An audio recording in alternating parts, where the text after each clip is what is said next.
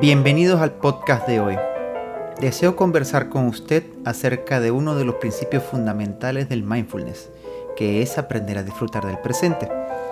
Dijo Buda que el dolor es inevitable, pero el sufrimiento es opcional.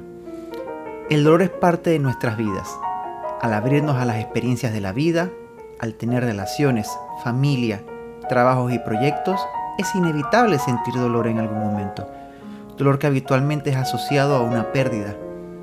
El sufrimiento es una elección que sin darnos cuenta podemos o no hacer. Nuestros pensamientos son nuestra mayor causa de sufrimiento, pues vivimos muchas veces sumergidos en un pasado, reviviendo momentos y dejando de estar aquí para resentir nuevamente el dolor que quedó ya atrás en nuestras vidas y que por más esfuerzo que pongamos no se puede cambiar.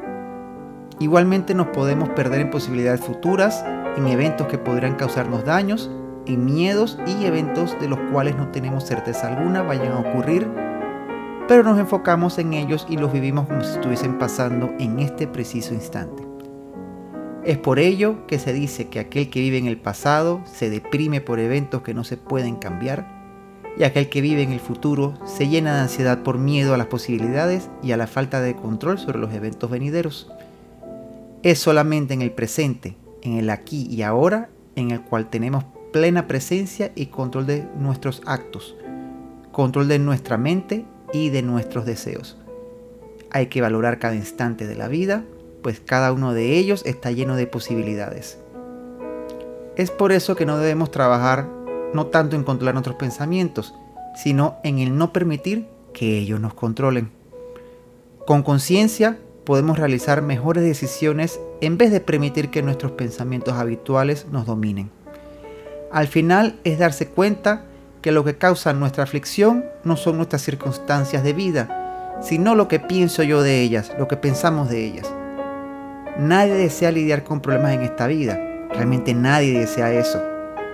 Pero cómo enfrentamos dichos problemas define nuestra felicidad o infelicidad. Vivir en el presente Parece tan obvio y fácil, pero muchos no lo logran. Pues aunque nuestro cuerpo esté aquí, nuestra mente suele estar viajando, ya sea en eventos pasados o en un futuro incierto, creando fantasías de posibilidades. Este sentimiento se hace más fuerte ahora que estamos viviendo esta pandemia, confinados a nuestras casas donde nuestro cuerpo puede estar con nuestra familia, pero nuestra mente se la pasa reviviendo todo aquello que debía haber hecho o simplemente tratando de controlar el futuro.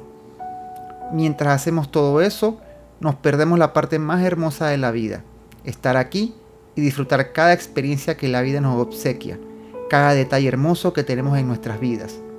Estar presente para ver la luz del sol y sentir su calor sobre nuestra piel. Experimentar la risa y el abrazo de un ser querido. Leer un libro o disfrutar de una comida. Comprendo que la incertidumbre sobre lo que vaya a pasar es algo difícil de soltar, pero quiero plantearles esta situación. ¿Qué gano yo al preocuparme por algo que va a pasar con tanto tiempo de anticipación?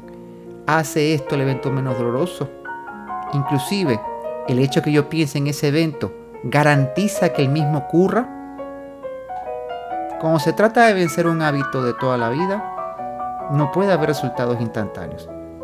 Pero si usted, mi estimado oyente, logra ver la ventaja de vencer dicho hábito, no hay duda que usted lo podrá lograr paso a paso, un día a la vez. Deseo terminar este podcast con un consejo útil para que puedan comenzar su camino de sanación y aprender a disfrutar este presente que tenemos ahora mismo. Cuando un pensamiento negativo llega a su mente, no luche contra él, no se juzgue y mírelo como se observan las nubes en el cielo. Imagínese que usted está en un lindo pasto verde, boca arriba, mirando el cielo hermoso, y ve nubes pasar. Vamos venir, reconocemos su existencia y las dejamos pasar. Cuando un pensamiento llega a nuestra mente, simplemente reconozcanlo, pero díganle a ese pensamiento, ahora no tengo tiempo para ti, y déjenlo pasar, procurando concentrarse en su respiración y todos aquellos olores, pistas y sonidos que ocurren en ese presente.